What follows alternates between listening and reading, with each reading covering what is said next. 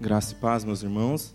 Antes da gente entrar propriamente na palavra do Senhor, eu quero ter um tempo com vocês para a gente falar algumas coisas sobre a importância desse tempo que a gente tem vivido como igreja. Bom, é uma coisa importante, a gente está aí nessa série Ser Sal, mas para nós, como igreja, essa série é mais do que esses três domingos que a gente está refletindo sobre a nossa identidade como igreja. Na verdade, durante todo o ano que se passou, a gente esteve refletindo, buscando maneiras de comunicar e de fazer melhor entendido aquilo que nós somos como igreja, para nós mesmos e para as pessoas à nossa volta, para a sociedade. E a gente quer apresentar para vocês, e a gente está vestindo literalmente a camisa desse entendimento e desse propósito, e a gente quer caminhar junto nisso a partir de então. Então, nós somos sal. Essa é a nossa identidade como igreja. Somos a igreja sal da terra, baseado no versículo lá do Sermão do Monte, que Jesus disse que nós somos aqueles que estão aqui para salgar a terra. Mas o que, que isso de fato significa na nossa vida de igreja? E aí, a partir de uma reflexão sobre o sal, e esse aqui é um desenho novo que a gente uh, vai começar a usar, já começamos a usar algumas coisas, para esse novo ano, porque ele traz três significados para a gente, que é o que a gente vai apresentar nesses três domingos, que são alguns conceitos que nós trazemos para nós como igreja a partir de uma reflexão sobre as simples propriedades do sal, sobre o que, que o sal faz, quais, quais são as suas características e como que ele afeta a nossa vida no dia a dia. E aí, só para vocês verem como que esses, ah, o sal se deriva em ícones, e cada um desses ícones vai representar o realçar, o conservar e o temperar. Então a gente tem esse ícone aqui do realçar, que significa aquele, é como o sopro, né? como o, o, o aroma que sai da comida, aquilo que está realçando o sabor da comida, aquilo, o conservar, aquilo que está ali guardando, conservando a comida, e por fim o tempero que é jogado. Mas o que, que isso significa para a gente? primeiro lugar, e a gente vai focar mais nisso hoje, a gente vai falar sobre a propriedade do sal de realçar. O sal traz à tona aquilo que de melhor, de mais saboroso, a comida traz para as nossas vidas em termos de sabor. Então, a gente vai refletir como que o evangelho de Jesus traz à tona, ressalta quem Deus é em nós. A gente vai falar um pouco mais sobre isso hoje. Outra propriedade do sal é o conservar. Ele serve para conservar os alimentos. Quando não existia geladeira, nós usávamos sal para manter o alimento por mais tempo. E esse é um papel fundamental nosso do evangelho na sociedade, evitar com que a sociedade apodreça, com que ela se perca nesse mundo caótico em que a gente vive. E por fim, a última propriedade do sal, talvez a mais óbvia, temperar trazer gosto, trazer sabor. E esse é o nosso objetivo no final das contas como igreja, sermos instrumentos de Deus para trazer graça, para trazer sabor ao mundo que está ausente da graça de Deus. Então essa é uma primeira reflexão durante esses próximos, além de hoje, os próximos dois domingos a gente vai continuar refletindo e como que isso vai impactar no nosso dia a dia como igreja, a gente vai continuar conversando sobre isso. Então aqui a gente tem um diagrama final só para você ter uma, uma visão geral do que a gente está pensando aqui. Então, nós somos a Igreja Sal da Terra. Quem conhece a Sal da Terra há mais tempo sabe que esse é um lema antigo que está ali representado, não sei se está dando para enxergar. Somos, cremos e fazemos. A gente partiu deles para pensar o realçar, o conservar e o temperar. Ou seja, nós realçamos aquilo que somos, mostrando uh, que a gente vai falar hoje sobre a imagem e semelhança de Deus em nós. Nós cremos e conservamos aquilo que cremos dentro do nosso coração, daquilo que aprendemos da palavra do Senhor, e nós fazemos, nós vamos até o mundo para temperar e fazer aquilo que Deus quer que a gente faça. Amém? Vamos agora, então, propriamente para a reflexão bíblica. Hoje a gente vai se atentar no realçar. E eu queria te convidar para o livro de Gênesis, no capítulo 1. Vamos ler apenas o versículo 26. Gênesis capítulo 1, versículo 26. Palavras do Senhor no momento da criação do homem. Então disse Deus: façamos o homem à nossa imagem, conforme a nossa semelhança. Domine ele sobre os peixes do mar, sobre as aves do céu, sobre os grandes animais de toda a terra, sobre todos os pequenos animais e sobre todos os pequenos animais que se movem rente ao chão. Façamos o homem à nossa imagem e conforme a nossa semelhança. Vamos orar mais uma vez. Deus de toda graça, bondade e misericórdia, nos colocamos mais uma vez diante de Ti, ó Deus. Deus, que a Tua palavra, Deus, possa alcançar os nossos corações. Que possamos, ó Deus, ter a plena convicção no Senhor, ó Deus, não em mim, não na palavra de um homem, mas naquilo que o Senhor tem para ministrar, da identidade que temos no Senhor, de quem somos no Senhor e daquilo que o Senhor quer realçar na nossa vida, aquilo que o Senhor quer trazer à tona. Faz essas obras nas nossas vidas nessa noite, em nome de Jesus. Amém. Então, como eu disse, nosso tema hoje, realçar, a gente vai falar sobre trazer à tona aquilo que de melhor do Senhor há dentro de cada um de nós. Vamos falar sobre a nossa identidade, quem nós somos, como fomos formados e por que somos quem somos. E falar sobre esse tema, de certa forma, é navegar por águas perigosas. Porque falar sobre identidade é uma linha muito fina que separa a gente ter uma reflexão sincera sobre quem nós somos, a começar a ter uma reflexão que exalte quem somos, que é uma reflexão típica do nosso século, típica do nosso tempo, de um certo hedonismo, uma, um amor a si mesmo, que é o que a gente mais ouve falar nos dias em que vivemos. Na verdade, eu penso que talvez esse seja o problema que é mais apresentado como problema na nossa sociedade hoje, que de fato nunca foi um problema. O grande problema que é pregado que tem que se combater é a nossa falta de felicidade pessoal. Eu devo amar-me, eu devo cuidar de mim, eu devo, se eu não amar a mim mesmo, quem vai me amar? Eu devo buscar os meus próprios interesses. E é interessante que muitas vezes até um texto bíblico é usado para falar a respeito disso. Um texto de Jesus, quando ele diz: Ame ao próximo como a si mesmo, lá em Mateus capítulo 22, no versículo 39. Talvez você já ouviu alguém dizendo nesse versículo: Olha, para você amar o próximo, primeiro você tem que amar a si mesmo.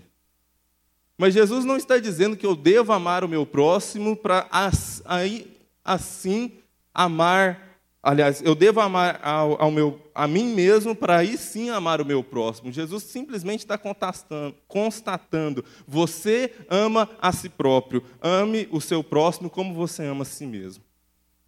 Nós não precisamos de um guru, nós não precisamos de coaching, nós não precisamos de um livro de autoajuda que nos diga que nós nos amamos. Nós nos amamos. E esse foi o grande problema. Aliás, não é a solução, é o nosso problema, é o problema da queda. Nós quisemos ser igual a Deus, quisemos que a nosso próprio ego, a nossa própria vontade estivesse acima, ou pelo menos equiparado ao Criador de todas as coisas. E essa sociedade que hoje diz para você: ame-se, cuide-se, é de certa forma cruel, porque ela tira com uma mão, ela, ela dá com uma mão e tira com a outra mão. E aqui eu quero falar de alguns exemplos rapidamente. Em primeiro lugar, a partindo aí de uma propaganda de uma academia de crossfit, aí está dizendo: Your body will love you. Seu corpo vai te amar. Esse é um tipo de propaganda muito comum quando se fala a respeito de corpo. Você vai ver coisas muito semelhantes em propaganda de perfume, propaganda de cosmético. Aqui está dizendo: o seu corpo vai te amar. Já viu aquelas? Cuide-se, é, ame-se, permita-se não sei o quê. Esse tipo de coisa que a gente ouve. É como se nossa, essa nossa sociedade, que é uma sociedade da imagem, nos dissesse o seguinte: ame a si mesmo, mas o que você é não é suficiente, porque você não tem o corpo da modelo da capa do anúncio. Cuide-se, valorize-se, mas você só realmente será digno de cuidado quando possuir o corpo da propaganda. O que você é em si mesmo nunca é suficiente. Então, talvez você está se sentindo por baixo e precise de um creme para melhorar a sua autoestima. Talvez você não está achando que é uma pessoa boa o suficiente e precisa de um perfume para levantar quem você é na vida. Ou talvez não, talvez você tenha plena convicção de que você é o cara. Então, você merece um carro como esse. Esse carro é um prêmio que você não pode deixar de se dar. Afinal, ele é o carro onde você quer se ver. Você se ama tanto que você precisa desse prêmio para a sua vida. É uma sociedade que te diz: ame a si mesmo, mas o que você tem não é suficiente. Você pode até dizer que é o cara, você pode até dizer que se ama, mas enquanto você não se permitir ser premiado com um carrão desse, você nunca será o bastante. Então, o nosso grande problema, tendo baixa estima, uma grande e enorme autoestima, é o mesmo. O que esse mundo prega para nós é que em nós mesmos nós somos insuficientes. Esse é o nosso grande problema. Não é o bastante jamais alcançaremos o, o, patamar da autoimagem ideal, porque quando eu alcançar o corpo perfeito, haverá um novo padrão de corpo perfeito para eu alcançar. Quando eu alcançar o carro dos sonhos, haverá um novo carro dos sonhos para eu alcançar. Nunca será o bastante, nunca é aquilo que é o suficiente. Na verdade, meus irmãos, toda a nossa questão, todo o nosso problema em relação a quem nós somos, reside, se você se acha muito ou se você acha que você não é nada, reside no mesmo problema, o nosso ponto de vista de onde nós entendemos a nossa identidade. Porque nós olhamos para quem nós somos a partir de nós mesmos. E o que esse texto vai dizer para a gente, e o que para nós até parece uma coisa, é óbvio que identidade vai falar sobre mim mesmo, mas o texto que acabamos de ler vai dizer que identidade não fala sobre nós mesmos fala sobre um Criador, que uma trindade santa, e a gente vai falar mais sobre isso. Um dia se reuniu e disse: façamos o um homem à nossa imagem, conforme a nossa semelhança. A nossa verdadeira identidade não está dentro de nós, é por isso que ela é insuficiente em nós mesmos, porque a nossa identidade está num Criador que nos criou a sua imagem e a sua semelhança. O problema de não sermos suficientes para nós mesmos é que esse problema não está somente nos comerciais da televisão ou das revistas. Esse problema a gente pode encontrar ele dentro da igreja. Essa noção de que não é suficiente. Às vezes eu tenho a impressão de que nós, cristãos evangélicos, achamos que de alguma maneira a nossa redenção em Jesus vai nos transformar em alguma coisa diferente daquilo que somos. Parece que a nossa redenção final vai ser alguma espécie de transformação cósmica, em que nós seremos ursinhos carinhosos, ou então uma espécie de anjo diferente dos anjos que Deus já criou. Enfim, quando nós formos para o céu, nós seremos seres diferentes que não seres humanos, porque os nós, como seres humanos, não somos suficientes, não somos santos o suficiente para estar diante de Deus. Teremos que criar asas nas costas, trocar harpas, alguma coisa vai ter que acontecer no céu para que eu de fato tenha significado e sentido. Mas esse texto que acabamos de ler está aqui para nos dizer que tudo que Deus quer que você seja e tudo que Ele criou você para ser foi homem. Ser humano. É tudo que Deus quer que nós sejamos. O processo de salvação, o processo de santificação, não é para deixarmos de sermos seres humanos, mas é para sermos seres humanos em toda a plenitude daquilo que Deus planejou para que nós fôssemos. Aquele a quem nós somos chamados a nos parecer com Jesus, ele foi um homem. E é um homem que nós devemos nos parecer. Somos homens hoje e seremos homens e mulheres pela eternidade. Glória a Deus, porque fomos criados à imagem e semelhança do Senhor. Nós não precisamos de nada além de sermos nós mesmos no Senhor. Mas vamos refletir um pouco mais dentro do texto. O texto diz que nós fomos criados à imagem do Senhor. E o que, que isso significa para nossa identidade? Como isso nos atribui valor de fato? Como eu disse, o nosso valor está no fato de, pela primeira vez no universo criado, a Trindade gloriosa precisar reunir-se e, referindo-se a nós, exclamou: façamos. É muito curioso se você olhar o relato de Gênesis, você vai ver todas as coisas sendo criadas.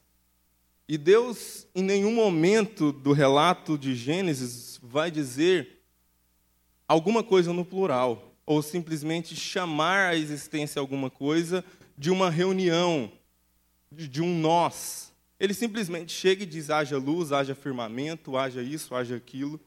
Mas e aí, em um momento determinado, temos como que a impressão de que as coisas param no céu. E Deus declara no plural: façamos.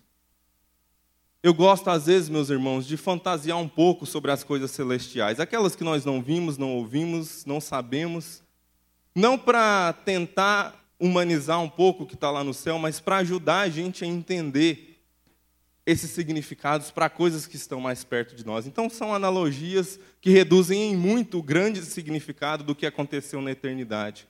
Mas eu gosto de imaginar que de repente Deus está lá, no meio da construção do universo. Aqueles capacetes amarelos de engenheiro, um lápis atrás da orelha, uma mesa grande com um monte de rolo de projeto, um esquadro aqui, um compasso dali. E aí ele manda os anjos chamar o Espírito Santo, manda os anjos chamar Jesus. E manda chamar o Espírito Santo, o Espírito Santo chega, ah, desculpa, eu até me atrasei um pouco aqui, vocês sabem, o Espírito Santo, aquele que pairava por sobre as águas, e o Espírito Santo dizendo: Eu estava ali supervisionando as obras do Oceano Índico, então é, eu me atrasei um pouco para chegar até aqui. E aí chega Jesus do outro lado, um pouco esbaforido também, com um avental totalmente sujo de tinta, vermelhos, azuis, brancos, para todo lado, as mãos sujas de tinta, ele limpando com um pano. E chega falando: Não, desculpa, eu, aquele e a gente pode pensar isso a partir lá de João, que diz que ele foi a palavra por meio da qual todas as coisas foram criadas. E ele chega, eu estou sujo assim, porque eu estava ali tentando definir as cores do pavão. Eu não sei se a gente usa mais tons de amarelo ou mais tons de azul. A gente tava, eu estava ali pensando, e depois vocês me digam qual cor vocês acham que vai ser melhor. E aí Deus, o Pai, vira para eles e diz: Não, tá bom, depois a gente discute essas coisas, mas eu tenho algo para apresentar para vocês. Da sua estante de rolos de projetos, ele tira um rolo dourado. E de dentro dele, ele tira um projeto magnífico e expõe sobre a mesa. E entre si a Trindade conversa e eles olham para aquele projeto e diz: "Essa é a obra-prima do nosso trabalho". Todos concordam? Deliberamos aqui que podemos tocar essa obra? Sim. E aí, Gênesis capítulo 1, 26. Façamos o homem a nossa imagem e conforme a semelhança. Vamos fazer alguém parecido conosco, para que o nosso amor, que é todo suficiente, possa transbordar na vida deles também. Por isso, meus irmãos, a nossa identidade não está em nós, a nossa identidade está no nosso Criador, que, num momento na eternidade, decidiu parar tudo que estava fazendo se reuniu como Trindade Santa para poder fazer o grande e maravilhoso projeto que sou eu e você. Nós somos essa obra-prima da criação de Deus. Nosso valor, meus irmãos, a nossa identidade está no simples fato de que somos parecidos com Deus. O que somos não reflete um fim em si mesmo, mas todo e qualquer aspecto da nossa existência está aqui para nos lembrar que somos reflexos do Criador. A partir do momento que eu vou entendendo que eu fui criado à imagem e semelhança de Deus, e ao mesmo tempo eu me lembro que Deus é espírito, ele não tem mãos, ele não tem olhos, ele não tem pernas, ele não tem uma forma física a qual possamos evocar, eu vou entendendo que o significado de eu ser a imagem de Deus é que cada mínimo aspecto da minha existência reflete quem Deus é. O meu nariz não está aqui como uma imagem para saber se ele é fino, se ele é grosso, se ele é achatado, se ele é comprido, mas ele está aqui para me dizer que assim como eu puxo o ar para os meus pulmões, o Senhor quer me encher do Espírito Santo. O Senhor não me deu orelhas para que eu analisasse se ela é mais maior, mais comprida, mais curta, o lobo é pregado no crânio ou o lobo é separado. Mas ela está aqui, e assim como cada um de nós pode, podemos nos ouvir, nós podemos abrir os nossos ouvidos espirituais para ouvir a voz do Criador. E assim, meus irmãos, nós podemos pensar cada mínimo detalhe do nosso corpo, cada mínimo detalhe de quem nós somos. Tudo existe para refletir, para ser um reflexo dessa imagem de Deus. E à medida que eu vou entendendo isso na minha caminhada, eu vou entendendo, entendendo o meu propósito, eu vou entendendo o meu significado nele, não em mim. Mas há ainda algo importante que a gente precisa entender, porque o texto não fala somente em imagem, ele fala também em semelhança. E para a gente entender que a gente precisa fazer uma transição, que a imagem ela é insuficiente, e a gente vai entender isso. Nós precisamos fazer um caminho até a semelhança. Para isso eu quero te convidar para Romanos capítulo 1. A gente vai projetar ali a partir do versículo 18, Paulo, o apóstolo, vai fazer uma análise sobre a sociedade, sobre a humanidade pecadora e corrompida. Antes da gente ler o texto, eu só quero acrescentar uma coisa que é importante aqui nesse ponto. A gente vai entender aqui nesse processo que essa questão da imagem e de termos uma imagem correta ou não a respeito de Deus está muito ligada à questão da idolatria. E quando Deus diz lá em Deuteronômio, capítulo 5, versículo 8, dizendo: "Não façam imagem de escultura", ele o fez porque não há imagem que possa representá-lo. A imagem que pode representá-lo neste mundo já está feita, está bem aqui na frente de vocês, muito obrigado. Mas também está aí sentada do seu lado, também é você. Nós não fazemos imagem e escultura para representar Deus, porque nós somos essa imagem. Eu e você somos essa imagem que reflete quem Deus é. E aí, a partir desse entendimento de idolatria, a gente vai entender como que esses desvios de imagem, de idolatria de si mesmo, são os grandes problemas que a gente vive hoje, conforme Romanos capítulo 1. Versículo 18. Assim, Deus mostra do céu sua ira contra todos os que são pecadores e perversos, que por sua maldade impedem que a verdade seja conhecida. Sabem a verdade a respeito de Deus, pois ele a tornou evidente, por meio de tudo o que ele fez desde a criação do mundo. Podem perceber claramente seus atributos invisíveis, seu poder eterno e a sua natureza divina. Portanto, não tem desculpa alguma. Aqui é uma coisa muito interessante que a imagem de Deus não está pregada, não está fixada somente em nós, mas nós conseguimos perceber Deus se mostrando, se refletindo em toda a criação. E por isso ele diz: a humanidade não tem desculpa de dizer que não me conhecia, porque eu me fiz conhecer em todas as coisas, em tudo que eu criei. E aí Paulo continua: sim, eles conheciam algo sobre Deus, mas não o adoraram, nem, nem lhe agradeceram. Em vez disso, começaram a inventar ideias tolas, e com isso sua mente ficou obscurecida e confusa. Dizendo-se sábios, tornaram-se tolos, trocaram a grandeza do Deus imortal por imagens de seres humanos mortais, bem como de aves, animais e répteis. E mesmo que não seja de uma religião pagã, uma imagem de um animal construído, as imagens idólatras continuam sendo construídas muito mais ainda, porque agora essas imagens podem ser virtuais, essas imagens podem ser carregadas no bolso.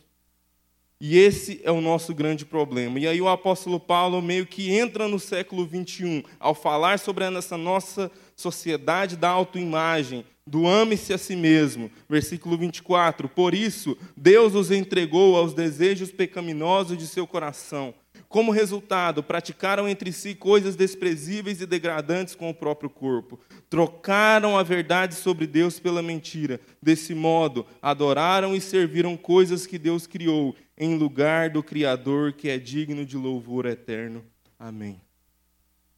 Percebam, meus irmãos, que o homem continua ferozmente, com todo o seu coração, buscando saber quem é. E em todas as suas tentativas de buscar a sua autocompreensão, aquilo que lhe faça sentido, que lhe dê valor, o único problema é que ele continua buscando essas coisas servindo a criatura e não ao Criador. A nossa identidade está nesse Criador. E é por isso, meus irmãos, que a gente precisa entender que eu, você, qualquer presidiário que cometeu um assassinato no Brasil hoje, Hitler, estamos no mesmo barco. Todos, de certa maneira, possuímos a imagem de Deus. Deus não retirou a sua imagem de nós quando nós pecamos. E do pior do, ao mais do mais santo ao pior dos pecadores, todos carregamos dentro de nós essa imagem. O problema está no fato de que a maioria de nós não reflete a semelhança do que significa essa imagem. Essa imagem é uma imagem parada para a qual eu olho, ela está num instante, ou essa imagem é uma imagem viva que traduz quem Deus é na prática, no dia a dia, na segunda-feira de manhã. Nós, somos, nós acreditamos em imagens que olhamos para ela, colocamos em um altar na nossa casa, ou nós somos imagem que age como Deus agiria na nossa segunda-feira de manhã. Essa é a grande diferença. E para isso eu quero falar sobre leões com vocês trazer o exemplo aqui de três leões, para a gente refletir sobre essa relação entre imagem e semelhança, o significado de ser imagem e o significado de ser semelhança. Eu não sei quantos viram, mas no finalzinho do ano, o pastor Cláudio Duarte, um vídeo que rodou pela internet, eu não tive acesso a ele completo, só uma parte, falando sobre a história de Simba. E ele fez uma, uma, uma narrativa muito legal, da qual eu, eu parti também, é, vou falar um pouco mais para frente sobre alguma coisa que eu discordei dele, mas foi muito bacana. A história de Simba, do Rei Leão. Talvez eu não sei se tem uns adolescentes aqui, eu falei mais cedo aqui também. Um tempo atrás, eu e minha esposa fomos numa apresentação da minha irmã de um espetáculo da, da Disney, é, das historinhas da Disney. Você sabe, esse tipo de coisa cheio de professor com aquele monte de menino de escola assistindo, né? E aí, quando entrou o Rei Leão, aí um monte de gente aplaudindo e tal. Olha que eu e a Kelly olham para trás, só os professores aplaudindo. As crianças estavam imóveis, não tinha a mínima ideia de que estava acontecendo, quem que era Rei Leão, o que estava acontecendo ali. Então, se você não conhece, é a história de Simba, filho do rei Mufasa, o rei leão lá na África, o rei de todos os animais. E esse, a partir de uma trama do seu tio, que queria roubar o trono, ele é morto, o pai de Simba, e o tio dele faz ele acreditar que a culpa era dele. E naquele momento ele perde a sua identidade. Ele é, foge, ele é mandado embora, ele decide fugir, achando que tudo era culpa dele, e decide a, a, ter um estilo de vida que nada combinava com a sua identidade de ser um leão. Ele conhece um suricato e um javali, Timão e Pumba, que lhe apresentam um estilo de vida Hakuna Matata. Um estilo de vida que não sei se vocês sabem, mas um cantor brasileiro muito famoso, Zeca Pagodinho, fez uma tradução dessa música chamada Deixa a Vida Me Levar. A tradução de Hakuna Matata é Deixa a Vida Me Levar. É a mesma coisa. Minha identidade não importa, não sou mais leão, não tenho que exercer nenhuma função, não tenho nenhuma responsabilidade com o reino, fui responsável, sou culpado pela morte do meu pai, Hakuna Matata, deixa a vida me levar. Vamos fazer as coisas acontecerem. E aí tem toda a história do resgate da identidade desse leão. Ele encontra com aquele guruzinho lá, o macaco, que dá umas cajadadas nele para ver se ele entra no prumo. E aí tem uma cena emblemática que até o pastor Cláudio usa, que ele olha o reflexo dele na água, vê a sua imagem, e naquele momento ele não se vê, mas ele vê o pai dele. E aí, aqui onde eu vou discordar do pastor Cláudio, no sentido de que ele vai dizer lá que ele tinha esquecido que era vencedor e que ao ver aquela imagem ele tinha percebido que na verdade havia um leão dentro dele, que ele podia rugir, que ele podia agir como um leão. Mas, meus irmãos, essa não é a questão de ver a nossa imagem refletida e entender que somos imagem de Deus. Não se trata de encontrarmos a nossa identidade em Deus e nos tornarmos vencedores. Esse problema Deus já resolveu há muito tempo na cruz do Calvário. Não se trata de termos uma autoestima na imagem de Deus, aquela velha história: eu não sou dono do mundo, mas eu sou filho do dono. Porque, meus irmãos, parecer-se com um leão é muito fácil, é só você olhar para a história de Alex, de Madagascar. Um leão magnífico, um pelo belíssimo, um rugido que eu vou te falar, espanta qualquer um. Mas tudo que ele fazia, mesmo tendo toda a imagem, toda a característica de um leão, era servir de entretenimento num zoológico.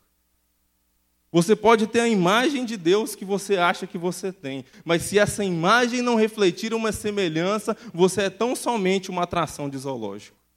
Está ali como um enfeite, como um ídolo que alguém pendura na parede e se prostra diante dele. Um ídolo mudo, uma imagem que não age, uma imagem que não sai do lugar, só junta poeira e não reflete de fato quem Deus é. E aí a gente tem o mais lindo de todos os leões, Aslan, das Crônicas de Nárnia. É muito bonita a história de Aslan. E Aslan tem uma grande diferença entre Aslan e Alex. Porque a história de, das Crônicas de Nárnia, e vocês sabem que é óbvia, a referência a Jesus, o leão da tribo de Judá, Aslan é mandado para morrer no lugar de um menino Edmundo, uh, que tinha cometido um crime, e ele foi pagar o preço no lugar do menino e foi ser sacrificado na mesa de pedra.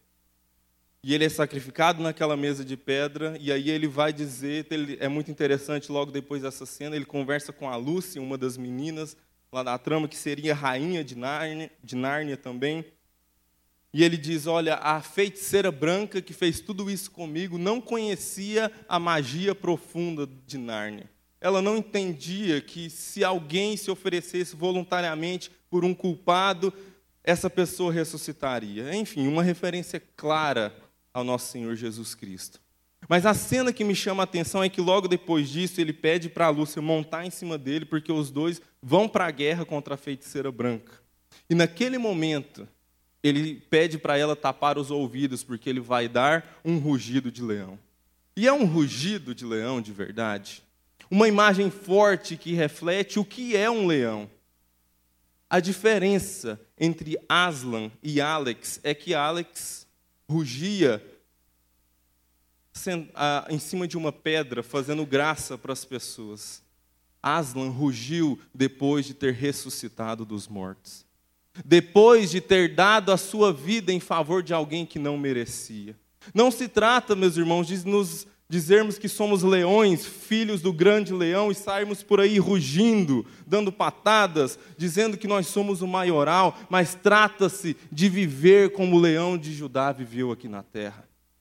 Trata-se de parecermos-nos de fato, não em características visuais, mas em palavras e em principalmente ações com aquele com o qual dizemos nos parecer. Nós precisamos que essa imagem seja refletida na nossa prática, no nosso dia a dia. Senão, meus irmãos, somos tão inúteis quanto qualquer ídolo pendurado na parede de alguma casa. Sabe, meus irmãos, nosso objetivo aqui como igreja, e pensando de novo nessa reflexão que queremos fazer, de que estamos aqui como igreja para realçar, e essa é a, é a, oração que fazemos, é o que nós queremos como liderança, queremos que façamos uns com os outros. Realçar, trazer à tona o melhor de cada um de nós. Mas, meus irmãos, Deus nos livre de, nessa comunidade, realçar a sua autoimagem. Que você não saia daqui nessa noite com a sua autoestima elevada. Nós não estamos aqui para isso. Nós estamos aqui para entender que tudo aquilo que há de bom para ser realçado dentro de nós não procede de nós mesmos, mas procede daquele que nos criou a sua imagem e semelhança. O nosso trabalho aqui é resgatar essa imagem que foi distorcida pelo pecado. O trabalho seu com o seu irmão do lado é extrair dele esse sabor que nós perdemos ao longo da nossa caminhada. Fazer com que essa vida possa transbordar na dos outros, que cada milímetro de quem você é, cada dom, cada nuance de sua personalidade seja realçado, de modo que toda a terra possa perceber o quanto você se parece com o seu Criador. É o que nós queremos ser como igreja, em nome de Jesus. E para terminar, eu quero só ler alguns textos para a gente voltar naquela reflexão da trindade reunida no momento da criação do homem. Romanos 8, 29 diz: Pois aqueles que de antemão conheceu, também os predestinou para serem conformes à imagem de seu filho, a fim de que ele seja o primogênito entre muitos irmãos. Uma coisa muito interessante sobre sermos imagem e semelhança de Deus, e algo que eu acho maravilhoso na nossa fé cristã, é que, diferente das religiões, Cada religião vai mostrar para você: olha, esse é o conjunto de itens que você precisa seguir para ser salvo. Esse é o conjunto de regras, você tem que fazer isso, você tem que fazer aquilo, você tem que fazer aquilo para alcançar a salvação. Eu costumo dizer que Deus não nos deu um livro de regras para dizer o que nós temos que fazer. Deus nos deu uma pessoa. Deus não olhou lá do céu e diz: Olha, vocês querem saber qual que é a maneira que eu acho que vocês têm que viver? Façam isso, façam isso e façam aquilo. Não, ele não fez isso. Mas ele mandou o seu filho, que também era Deus, para viver exatamente da maneira como ele achava, como Deus achava que nós seres humanos deveriam viver. E ele não disse: olhem essas regras, obedeçam. Ele disse: olhe o meu filho como ele viveu, vivam de acordo com o que ele viveu. O Senhor não nos deixou desamparados, simplesmente nos dando um monte, um amontoado de regras para seguirmos, mas Ele se fez carne, habitou entre nós e viveu uma vida que nós podemos entender o que é e o que significa ser imagem e semelhança de Deus. E aqui o texto diz que Deus planejou isso antes da fundação do mundo, nos predestinou de antemão para sermos conformes à imagem de seu filho, para que ele fosse o primogênito de muitos irmãos. Deus planejou isso desde o início. É curioso porque lá em Apocalipse 13, versículo 8, vai dizer que o cordeiro foi morto desde a criação. Imaginem de novo a cena: Pai, Filho e Espírito Santo reunidos deliberando sobre a criação da sua obra-prima, o homem. E eles, na sua infinita sabedoria conhecendo todo o tempo e toda a história, Jesus provavelmente chegou e falou: Pai, e lógico, toda essa conjectura minha é minha, mas só para a gente tentar entender um pouquinho. Pai, é muito bom a gente criar esse homem, mas a única maneira dele ser a nossa imagem e semelhança é se ele for um ser livre. E se ele for um ser livre, ele vai poder escolher fazer o mal, pecar e se rebelar contra nós. E você está olhando aqui comigo a história e você sabe que eles vão fazer isso. Mas nós somos infinitamente santos, infinita bondade e infinito amor. Não podemos conviver com o mal, com a maldade e com a injustiça. Isso significa que se criarmos esses seres livres, eles se rebelarem contra nós, nós teremos que destruí-los. Mas eu proponho uma solução, disse Jesus. Eu vou entregar a minha vida em favor da vida deles. E assim, algum dia, lá em 2019, essas pessoas vão poder se reunir, continuar vivendo e existindo e entendendo o que significa parecer-se conosco, com a Trindade, porque antes da fundação do mundo, eu vou dar a minha vida por elas. E é por isso que o apóstolo Paulo pode dizer lá em Efésios capítulo 1, versículo 4, porque Deus nos escolheu nele, antes da criação do mundo, para sermos santos e irrepreensíveis em sua presença. Não porque tenhamos capacidade em nós mesmos, em nossos delitos, pecados, em nossas próprias competências, mas porque de antemão Ele preparou uma salvação para nós que nós possamos entender nessa noite o significado de sermos imagem e semelhança desse Criador maravilhoso. Feche seus olhos. Vamos orar nesse momento. Quero fazer um convite para você. Eu não sei como que o seu coração está nessa noite. Se você acha que você vale muito ou se você acha que você vale pouco. Se você acha que não é bom o suficiente ou que você não tem o suficiente daquilo que você merece. Talvez o seu problema, talvez não, com certeza, se você tem sentido dessa maneira, o seu problema está em entender a sua identidade, quem você é, a partir de você mesmo. E eu quero te convidar nessa noite a dar um salto de liberdade. Porque o convite do Senhor para tirarmos de sobre nós a nossa identidade não é para deixarmos de existir, mas é para lançarmos nele o peso de todas as nossas ansiedades. Ter a identidade em si mesmo dá muito trabalho. São muitos inimigos para se preocupar, são muitas picuinhas para distrair a nossa cabeça, mas quando entendemos que a nossa identidade está nele, tudo que temos, somos e pensamos é dele, está nele. E eu posso me desembaraçar de todas essas coisas que me prendem e viver uma vida leve na Sua presença entendendo que o meu verdadeiro valor não está naquilo que eu conquisto, naquilo que a força do meu braço faz, mas porque um dia a Trindade parou o que estava fazendo para dizer: vou fazê-lo à minha imagem e à minha semelhança.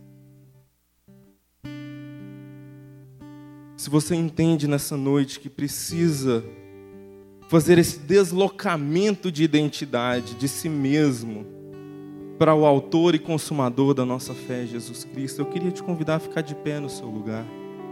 Vamos orar.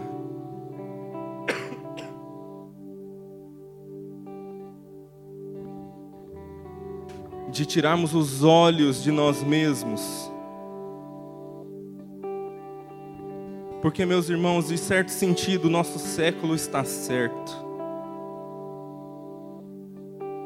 Nunca é o suficiente nas nossas vidas, em nós mesmos, porque nunca será.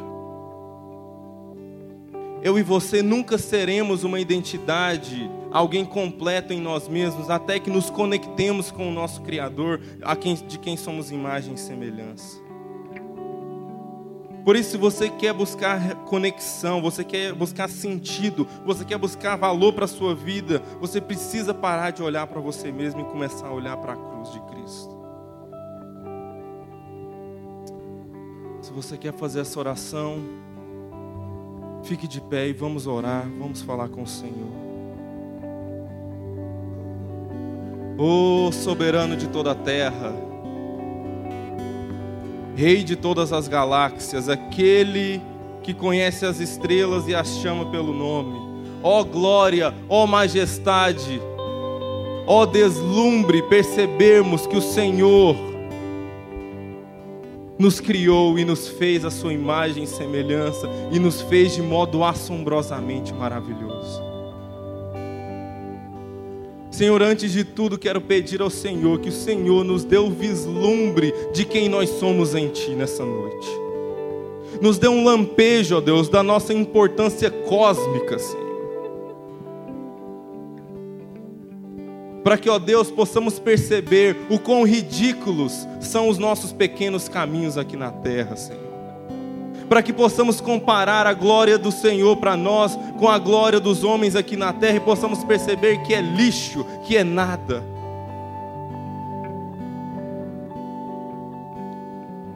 Ah, Senhor, este século, o nosso mundo tem tentado mostrar para nós que nós temos que alimentar esse ventre que sempre diz eu quero mais, eu quero mais e jamais se sacia. Mas que no nome de Jesus, ó Pai, que ao entendermos que somos imagem e semelhança, possamos transformar num ventre que pede, numa fonte que jorra para todos à minha volta. Para que essa identidade realçada no Senhor possa ser transmitida a todos e possa temperar, possa salgar a vida de quem estiver ao meu lado, Senhor. Deus, que eu possa tirar os olhos de mim, das minhas vontades e minhas necessidades, e possa colocar os olhos fixos no Senhor, sabendo que a tua vontade, ó Deus, é o melhor para mim e para todas as pessoas à minha volta. Senhor. Ah, Senhor, faz esse deslocamento dentro de nós, Deus. Que tiremos os olhos de nós e coloquemos-os no Senhor. E possamos dia a dia, na caminhada com o Senhor, nos aprofundarmos no conhecimento de quem Tu és e da identidade que o Senhor tem para nós. Faz a Tua vontade no nosso coração, faz a Tua vontade nessa comunidade, ó Deus. Nós oramos em nome de Jesus.